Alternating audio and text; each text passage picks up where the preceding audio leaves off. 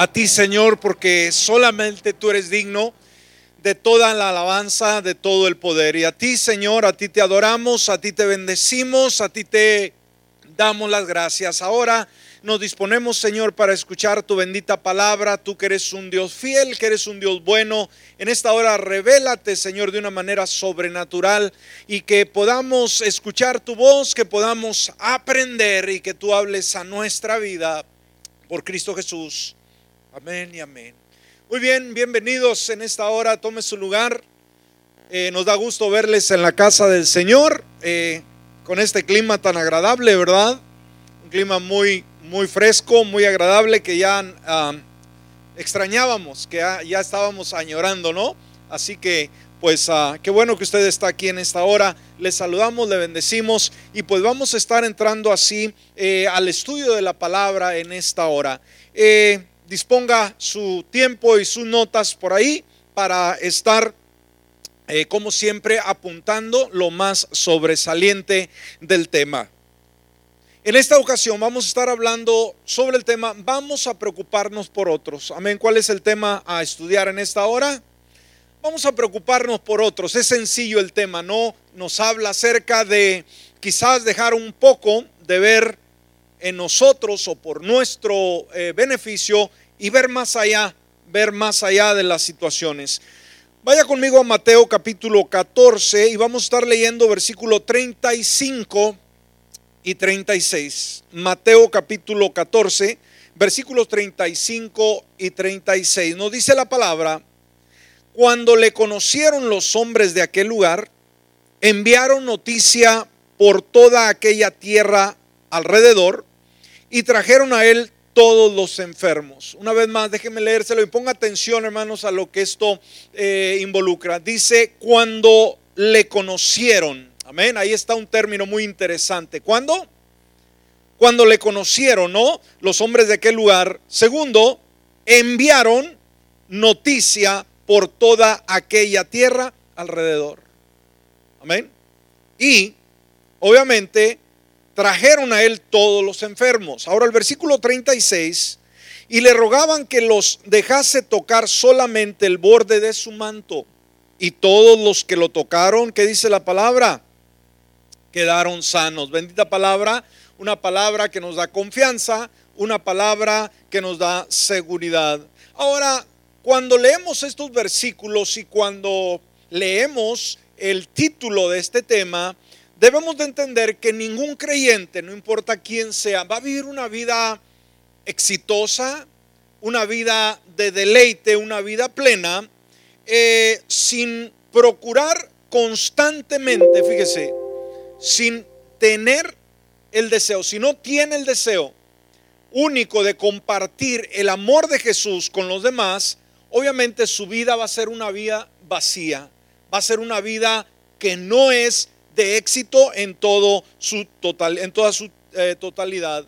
Y sabe, ninguna persona de la misma manera va a comenzar, va a dar el primer paso eh, hacia esa vida hasta que sienta una verdadera preocupación. ¿Cuándo va a empezar, dijimos, una vida, el creyente exitosa, en la cual incluye tocar al perdido? Es cuando siente una verdadera preocupación. ¿Cuándo, iglesia? ¿Cuándo qué? Siente una verdadera preocupación, o sea, una carga por la salvación de hombres, de mujeres, de individuos que se encuentran sin el conocimiento del Señor Jesucristo. Ahora, eh, la pregunta en todo esto, la pregunta nos lleva, ¿siente usted alguna preocupación por aquellas personas no alcanzadas? Es una buena pregunta para todo creyente. ¿Me escuchó en esta hora? ¿Siente usted alguna carga por alguien que no conoce todavía al Señor? Ahora, en segundo, desea apasionadamente la salvación de ellos, que se conviertan, que vengan a Cristo Jesús. ¿Siente usted la carga de la salvación por sus seres queridos, sus seres amados, sus amigos? Aquellas personas que todavía no son salvas.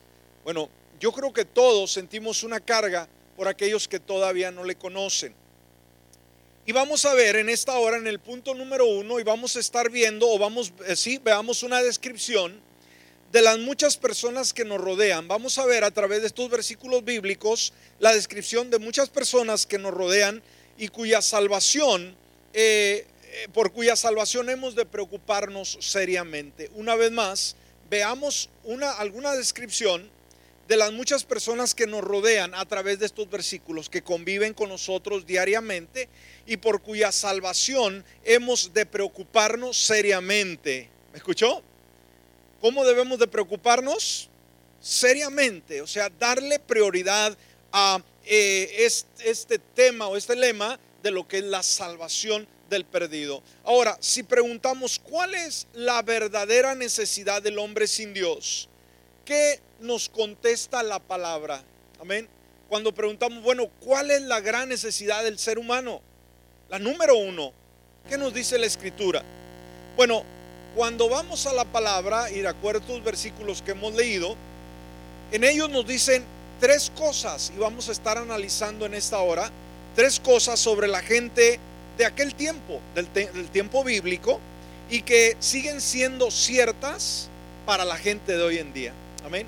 Vamos a estar hablando a través de estos dos versículos bíblicos muy en específico, específico, perdón, eh, las cosas sobre la gente de aquel tiempo, como fueron encarados, cómo fueron cambiados sucesivamente y cómo se aplica a la gente del día de hoy. Así que si está apuntando, dijimos, es el punto número uno y vamos a estar viendo eh, tres, tres motivos o tres cosas eh, que pueden resaltar esto. En primer lugar, la multitud, la gente de ese tiempo, todos los hombres, los individuos estaban enfermos.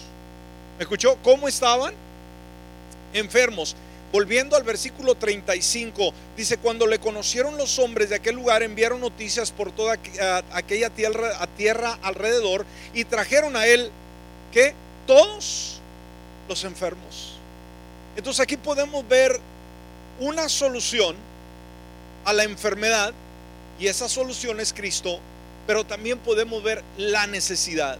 Y la necesidad era la enfermedad. Ahora, entendemos que en ese tiempo hubo mucha gente enferma físicamente y que el día de hoy también luchamos con las enfermedades continuamente. Pero no era solamente una enfermedad física, porque la enfermedad física eh, no puede, cuando tenemos a Jesús en nuestro corazón, no puede destruir el alma, no puede destruir la salvación ningún tipo de enfermedad. Pero la enfermedad del pecado sí deteriora, la enfermedad del pecado sí degrada y sí destruye. ¿Está conmigo? Entonces, mucha gente, mis hermanos, el día de hoy puede ser religiosa, puede ser gente muy respetable ante la sociedad y vivir de una manera totalmente, o sea, moralmente decente y digna.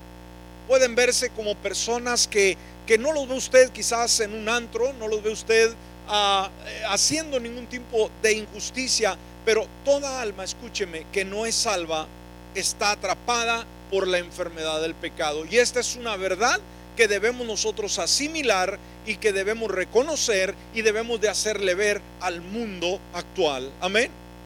Muchas veces la persona dice, pero es que yo no estoy enfermo físicamente. ¿Yo para qué quiero a Dios?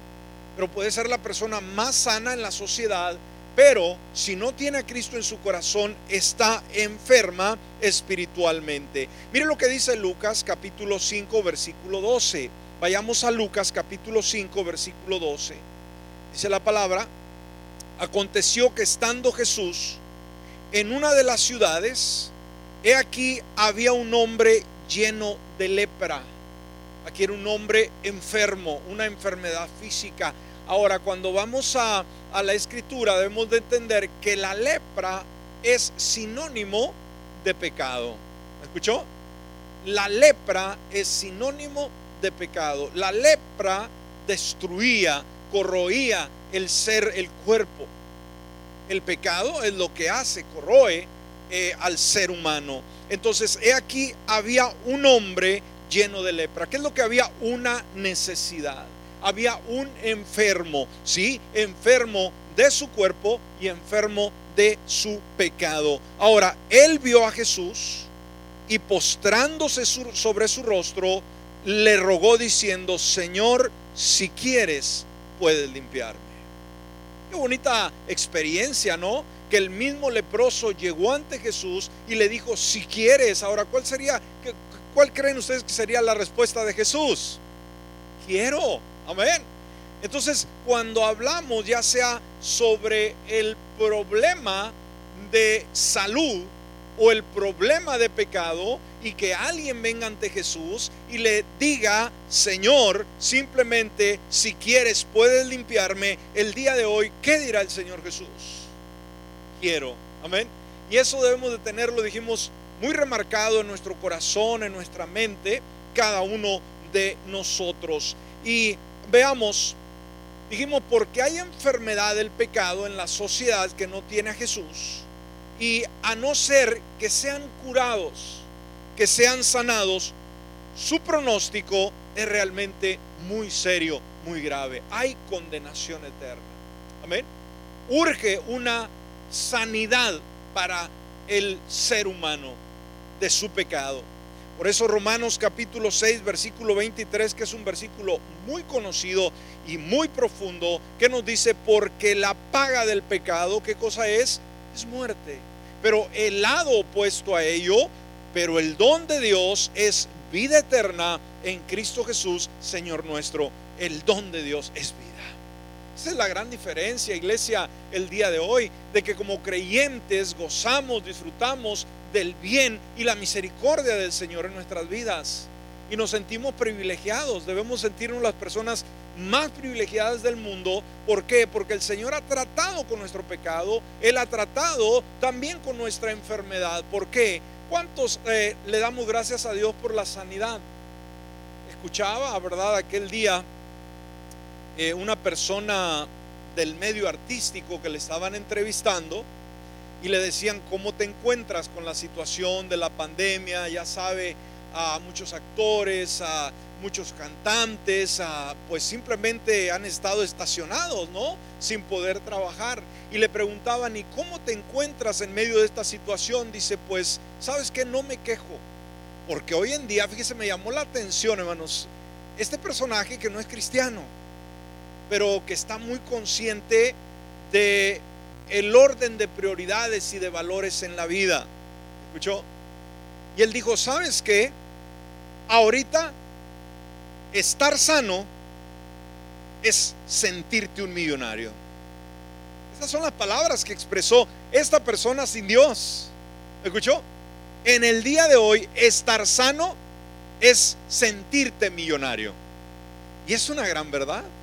Por eso no se queje si a lo mejor le escasea el dinero o, hay cosas que no ha, obtenido todavía. Si usted se levanta en la mañana y usted cuando va a la cama, usted nomás pone la cabeza en la almohada y a roncar se ha dicho, y en la mañana batalla todavía para despertarse, ¿no? Y se levanta sin ningún dolor y usted va al trabajo sin ninguna situación, usted es un millonario. Porque hay millonarios que tienen una gran cantidad y darían esa cantidad porque su cuerpo estuviera sano y no es posible. Así que dijimos, debemos aprender a ser agradecidos, hermanos. Amén. Con, lo, con el don de la vida en primer lugar. ¿Cuánto le dan gracias a Dios cuando despiertan, cuando amanecen? Que le dicen, ay Señor, otro día más. Así le dice al Señor. lo primero que tiene que hacer usted cuando abre sus ojos, es decir, gracias Dios por un día más, estoy vivo, estoy vivo. Amén, gracias. A lo mejor el día no, no vaya a estar tan bueno, no sabemos qué nos espera en el día, pero la actitud de gratitud es muy importante. Poder decirle gracias Señor porque estoy vivo, porque hay muchos que simplemente no viven para contar. Hay muchos que hoy no abrieron sus ojos. Usted y yo tuvimos la dicha. Y disfrutar este clima tan agradable, qué cosa tan ¿no? Entonces la paga del pecado es muerte, pero el don de Dios es vida eterna en Cristo Jesús, Señor nuestro. Entonces la principal necesidad del ser humano, ah, esa necesidad humana, es simplemente ser sanado, ¿sí? Ser sanado mediante la fe en el Señor Jesucristo. Sanado de su pecado, sanado de su desvío, sanado de cualquier situación. Entonces veamos multitud de personas viven, ¿sí? Y mueren enfermos. ¿Me escuchó? Multitud de personas viven y mueren enfermos sin Dios y sin esperanza. Entonces pongamos énfasis, dijimos, estos son dos factores, ¿verdad? La, muy determinantes como es la enfermedad física y la de pecado. Pero ¿cuál es la más grave? Pecado. Amén. Entonces hoy personas viven y mueren enfermos. Dijimos, sí, de alguna enfermedad de, índole, ¿no? Eh, cualquiera, pero la más delicada es la enfermedad del pecado sin Dios y sin esperanza. Por eso Efesios nos recuerda esto en el capítulo 2, versículo 12. Y mire lo que nos dice a cada uno de nosotros. Somos llamados eh, a ser agradecidos, somos llamados a reconocer sus misericordias, su favor hacia nuestra vida. Y mire, mire la palabra, lo que nos dice, y acuérdense. ¿Qué nos dice la palabra? Acuérdense, una vez más, ¿por qué cuando Dios dice acuérdense? ¿Por qué lo dice? Porque como seres humanos siempre tenemos la tendencia a olvidar lo que Él nos dice. ¿Escuchó? Hay una gran tendencia de hacer esto. Entonces como que Dios nos, pum, pum, nos, toca, ¿no? Y nos dice, y acuérdense de que en aquel tiempo, ¿cuál tiempo? El tiempo pasado, ¿sí? estaban sin Cristo. ¿Recuerda usted cuando vivía sin Cristo Jesús? Bueno, ese es el tiempo pasado. Y luego, fíjese, estar sin Cristo, este versículo es un versículo muy profundo donde describe ah, de una forma tan clara la oscuridad del pecado y el, el individuo, la persona que está sin Cristo, lo perdido que se encuentra. Dice, estaban sin Cristo. ¿Qué significa estar sin Cristo?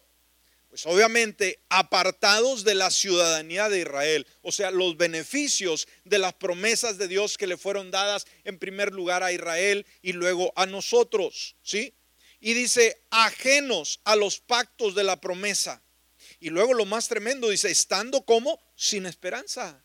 Oiga, la esperanza es muy importante, iglesia. ¿Por qué? Porque nos da fe para el futuro.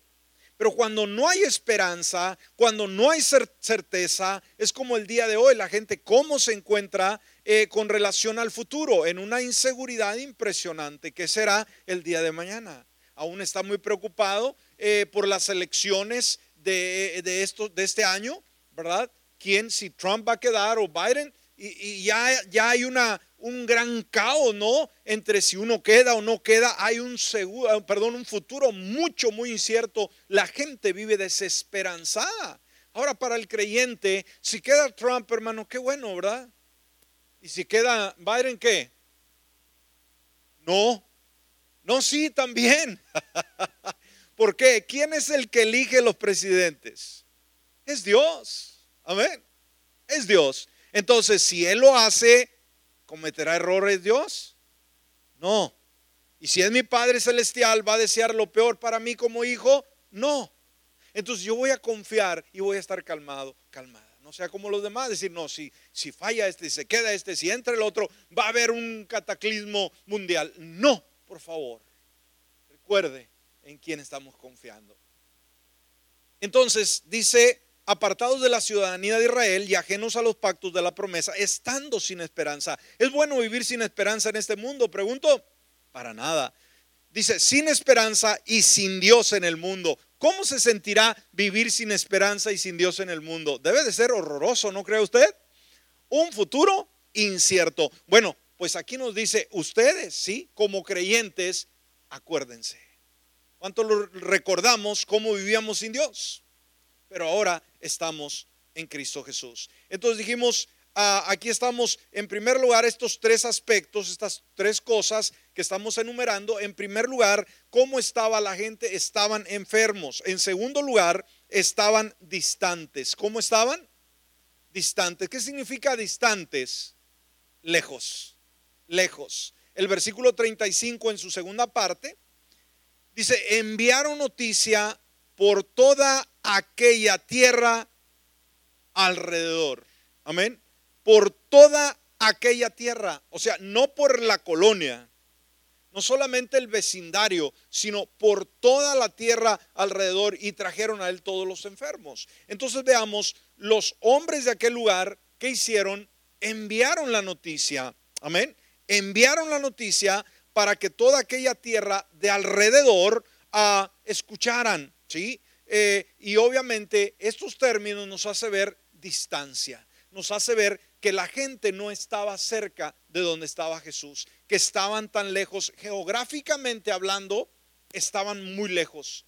Y en el sentido espiritual nos enseña que una persona sin Dios está lejos de Dios. ¿Escuchó? Una persona sin Cristo está distante del Señor. Entonces estaban distantes en ese sentido, y eso sigue siendo cierto en cuanto a las muchedumbres actuales en una forma espiritual, en un sentido espiritual están tan lejos. Ahora, cuando vemos las generaciones jóvenes, cuando vemos los adolescentes, cuando vemos la nueva generación, pues esto nos preocupa de saber que viven tan distantes del conocimiento de Dios. ¿Me escuchó? Tan distantes porque en su forma de actuar, en su forma de pensar, en su forma de creer, viven tan lejos de Dios. Practican simplemente lo que escuchan quizás en la universidad, quizás en lo que alguien comenta, pero están tan lejos del conocimiento de Dios, del Evangelio, de la palabra y sobre todo de su gracia. ¿Qué es la gracia de Dios? Es el regalo de Él para nosotros, es la salvación. ¿Está consciente el joven, la señorita, el día de hoy de la gracia de Dios? Pregunto, ¿está bien lejos? Por eso el día de hoy necesitamos la nueva generación de creyentes que de la misma manera sean luz a una sociedad que vive en tinieblas y puedan traer esa esperanza al mundo actual. ¿Estamos? Ahora, en vista de que la sociedad, ¿cómo está con relación a Dios? ¿Está cerca o está distante? Pregunto. Está distante, está lejos. Entonces, la pregunta es, ¿qué tan inquietos o tan tranquilos deberíamos de estar por todas esas multitudes? Pregunto. Al darnos cuenta que la gente está lejos del conocimiento de Dios, usted y yo como creyentes, ¿cómo deberíamos de sentirnos? ¿Deberíamos de estar inquietos o deberíamos de estar bien relax? Inquietos. ¿Por qué? Porque también conozcan la salvación, la gracia, el perdón de Jesús. ¿Está conmigo?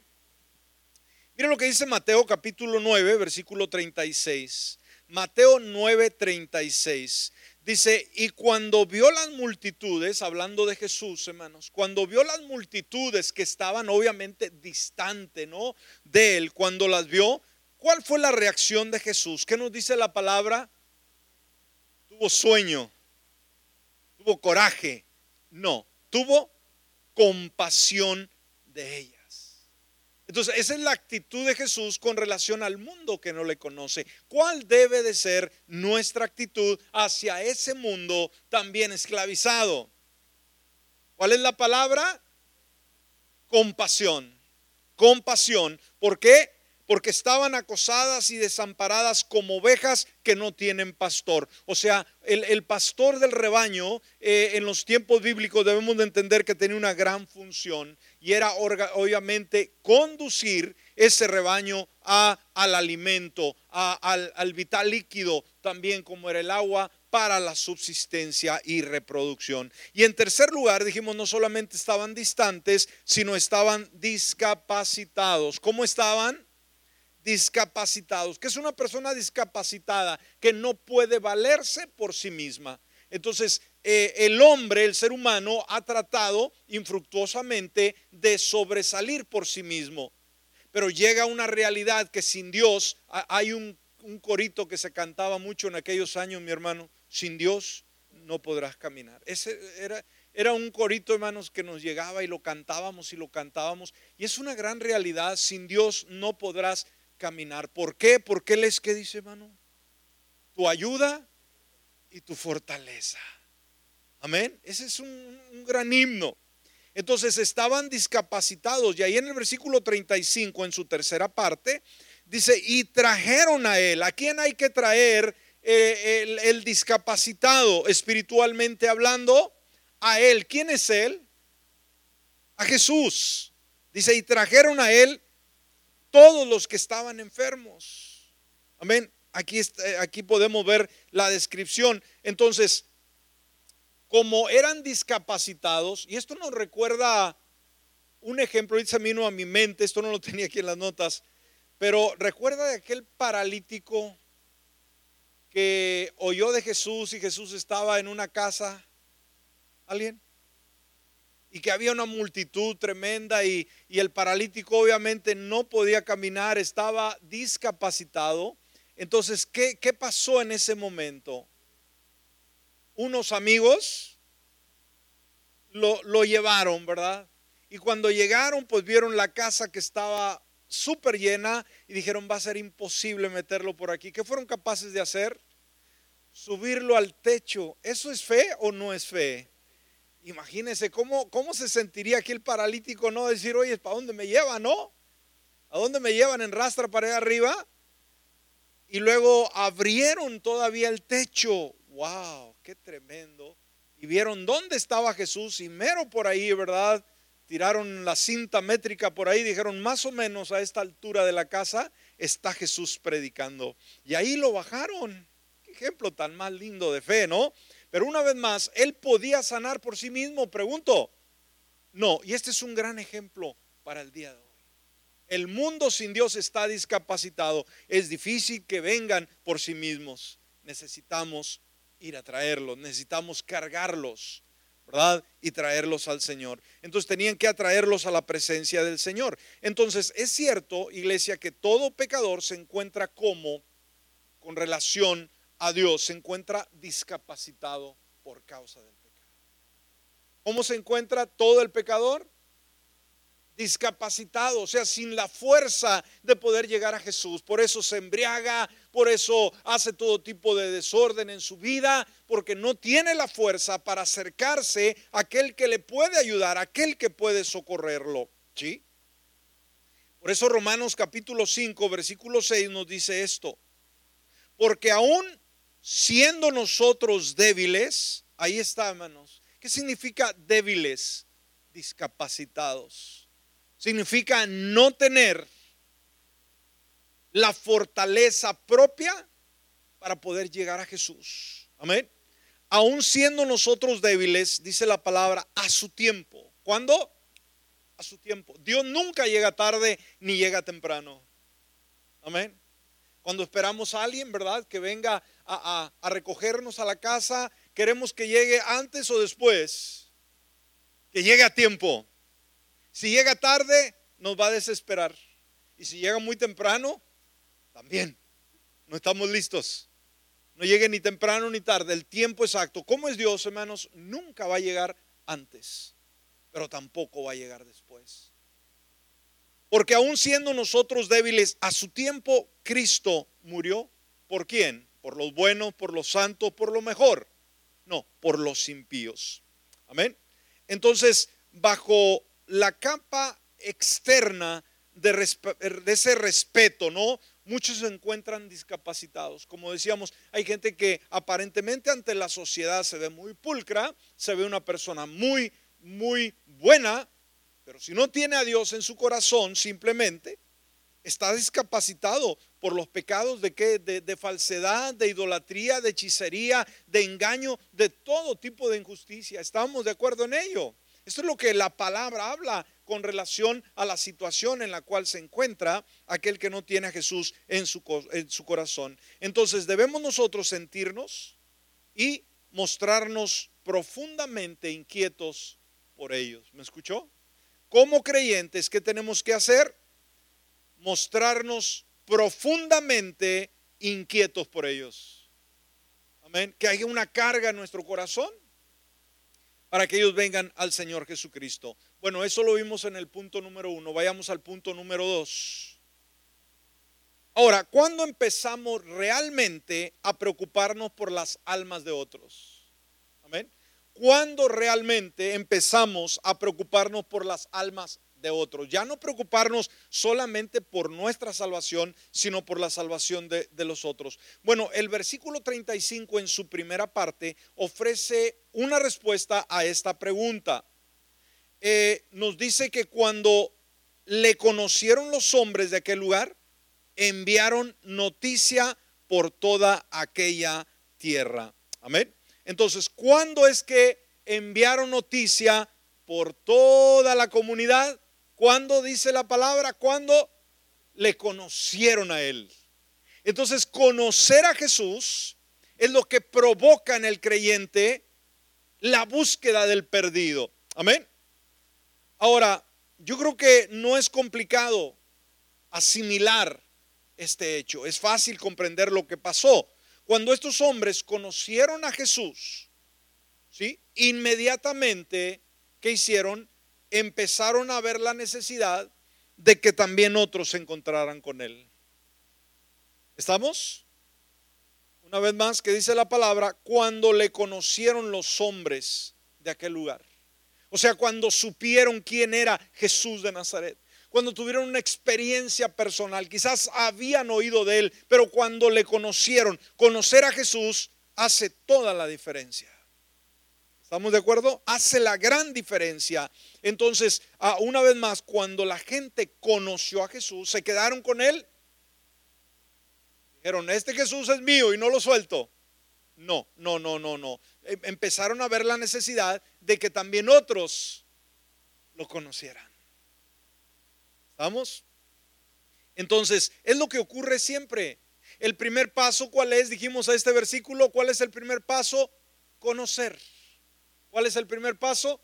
Conocer. ¿Cuál cree usted que será el segundo paso?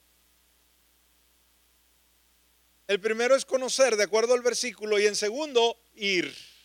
¿Me escuchó? Los dos pasos. ¿Cuál es el primero? Conocer a Jesús. El segundo, ir. Amén. Seguro que sí. Entonces, si realmente le conocemos, pues vamos en el nombre del Señor a representarle y en la medida que nosotros le conozcamos, vamos a ir. Mire lo que dice el Salmo 126, versículo 6. Salmo 126, versículo 6. Dice, irán andando. ¿Qué dice la palabra? ¿Qué, ¿Qué pasará? Irán andando. O sea, aquí no dice va a estar en la sala de su casa, no, irán.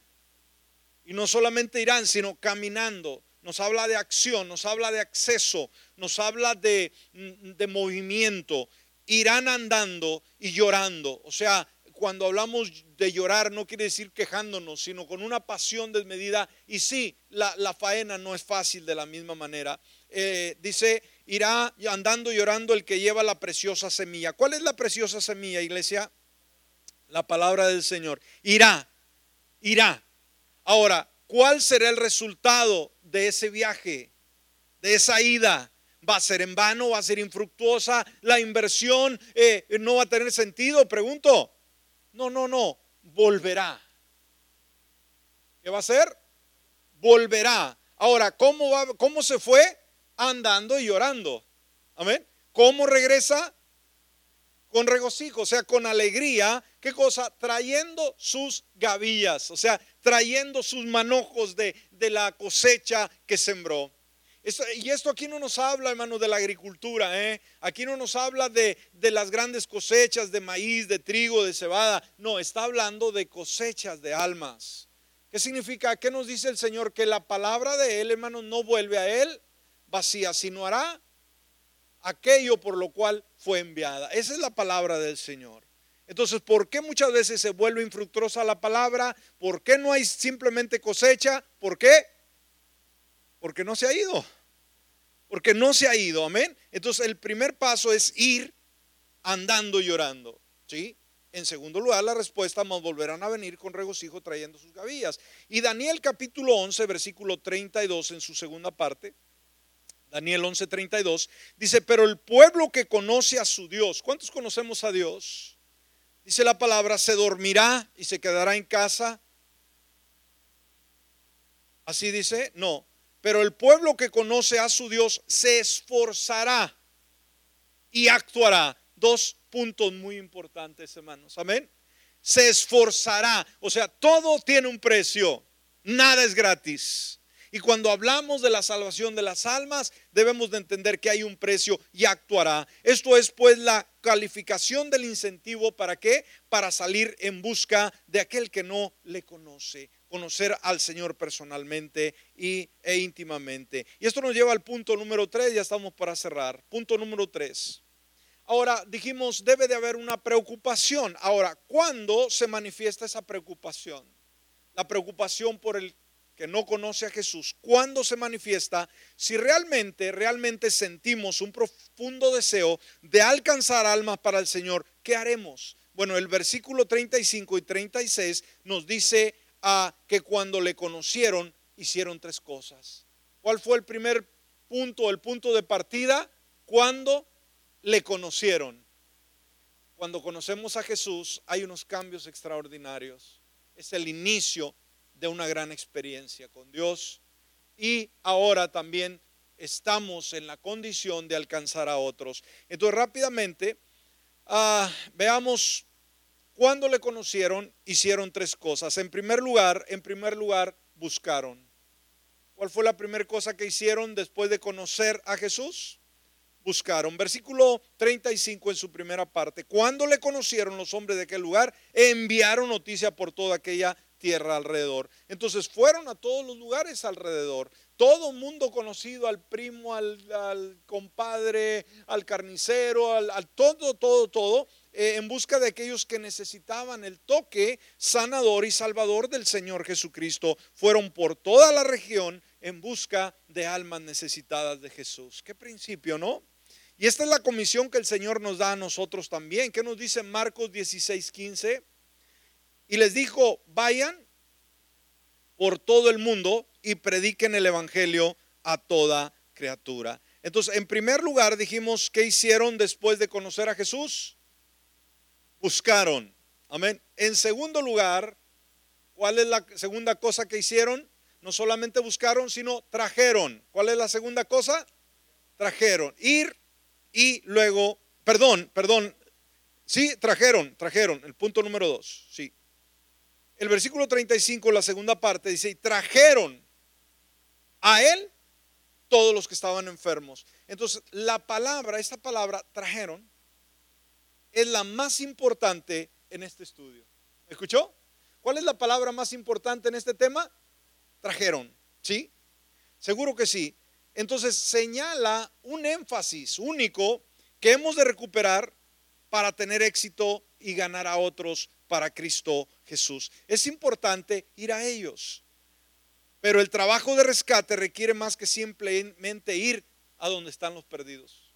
Es como el pescador cuando va a pescar. ¿Es solamente quiere ir a pescar el pescador? Pregunto. No solamente quiere, él va. ¿Cuál va a ser su orgullo? ¿Cuál va a ser su alegría? ¿Ir solamente? No. Traer, ¿verdad? Aquella canasta, aquel bote lleno de peces. Esa es la satisfacción más grande. ¿Cuántas veces ha ido usted con la caña a pescar y, y así como se fue? Yo creo que sin anzuelo regresa, ¿no? Está triste y se va al, Walmart a comprar mejor una mojarra, ¿no? Para freírla porque no agarró nada. Entonces, no es el chiste decir, fui a pescar toda la noche, allá me pasé en el río y hasta el caldo, no, no hubo pescado. Es lo más triste. Entonces, de la misma manera, es importante ir a ellos, pero el trabajo de rescate requiere más que simplemente ir a donde están los perdidos. Las almas tienen que ser traídas a Jesús. Amén. Entonces, no podemos simplemente contentarnos con hablar a otros del amor, de la misericordia de Jesús. Debemos de pedir su gracia para traerlos a Él. Y por último, en tercera instancia, la tercera cosa que hicieron, rogaron. ¿Qué hicieron? No robaron, rogaron. Amén, rogaron. Nos dice el versículo 36, y le rogaban que les dejase tocar solamente el borde de su manto, y todos los que le tocaron quedaron sanos. Le rogaban. Entonces le rogaban que aquellos que habían traído, obviamente, fueran sanados, es decir, oraron. Amén. Rogar significa orar. Y la verdadera pasión, iglesia, por la salvación de las almas se hace patente enseguida por la oración constante por su salvación. Debemos de entender que una persona no cambiará si no es bañada, rociada, como usted quiera decirle, de oración. ¿Escuchó? Cada uno de nosotros, creo, con todo mi corazón que somos producto de la oración de alguien o la oración de una iglesia. ¿Está conmigo? Quizás alguien no mencionó nuestro nombre, pero en una iglesia dijeron, Señor, rescata al perdido. Y entre ellos fuimos alcanzados nosotros. Amén. Entonces, cuando oramos, Dios nos muestra quiénes son los que Él quiere. Simplemente que ah, procuremos ganar para Él. Cuáles son los que Él anhela. Y por la oración, simplemente venimos a ser canales por los cuales el Espíritu Santo actúa para ganarlos para Cristo Jesús. Amén. Muy bien, vamos a detenernos hasta aquí. Aprendimos algo, iglesia, acerca de dos versículos muy interesantes. Dos versículos y ahí nos habla de estos principios. Nos habla en primer lugar de la enfermedad del pecado, pero también nos habla del remedio para el pecado. ¿Quién es ese remedio? Cristo Jesús. También nos habla de los pasos a dar para poder lograr ese cambio en nuestra sociedad. Póngase de pie en esta hora. Vamos a orar. Padre amado, queremos agradecerte infinitamente por tu presencia en esta hora. Y gracias por esta linda palabra que tú nos das, Señor. Eh, la gran necesidad de preocuparnos no solamente por nosotros, no solamente por nuestras necesidades, necesidades, sino vamos a preocuparnos por otros. Yo ruego, Señor, que esta palabra sea una realidad yo ruego, Señor, que esta palabra sea una verdad, sea una pasión, Señor, que se eh, desenvuelve en nuestro interior, eh, en la cual podemos nosotros preocuparnos, podamos inquietarnos por la salvación, en primer lugar, de los familiares que todavía no te conocen. Aquellos familiares que necesitan tu perdón y necesitan tu misericordia. Y en segundo lugar, por todo aquel que necesita tu gracia. Padre bueno, que tú obres y que uses nuestras vidas, Señor, que tú puedas salvar al perdido, que tú puedas rescatar a aquel que por sí mismo, Señor, está discapacitado por el pecado, está distante como lo hemos visto en tu palabra, que conocerte a ti, Señor, ahora nos pone en una posición en la cual podemos ir y contarle a los demás que el salmo, Señor, que pudimos leer en esta noche sea una realidad, que sí vamos a ir caminando y llorando, pero el resultado va a ser maravilloso, regresarán. Esto es lo importante, trayendo, con alegría, trayendo sus gavillas. Queremos, Señor, ese fruto. Queremos ser productivos. Queremos ser una iglesia, Señor, que toca al perdido, que cambia al pecador. No solamente queremos ir como aquel pescador que se lanza toda la noche en la orilla de un río, de un lago y simplemente no pesca absolutamente nada. No, Señor. Queremos pescar almas. Queremos alcanzar al perdido. Usa nuestra vida Usa, Señor, nuestros talentos, nuestras habilidades para poder llegar al corazón del ser humano y poder traerlo a tus plantas. Por Cristo Jesús en esta hora y a ti te daremos siempre toda la honra y toda la gloria, dulce Salvador. Te adoramos, te adoramos.